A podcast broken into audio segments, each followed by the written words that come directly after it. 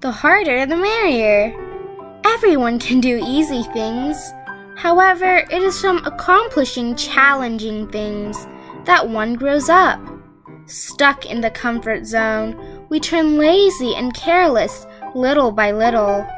Hard to sober up again. Initiate the inner strength first, then learn to make plans, improve efficiency, and overcome difficulties. Gradually, our abilities will build up. Don't be anxious for a result. The more we rush for a result, the more pressure we will feel. Try our best every day. Work through our plans on time.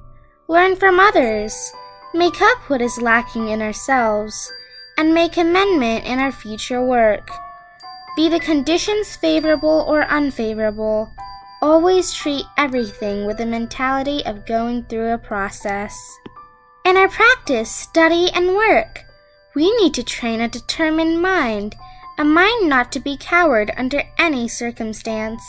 Challenges come up for everyone, one after another, day after day, piling up gradually.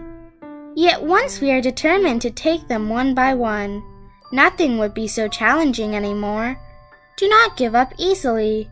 Push forward. Change our mentality. The harder the situation, the more efforts we put in. Things are done this way.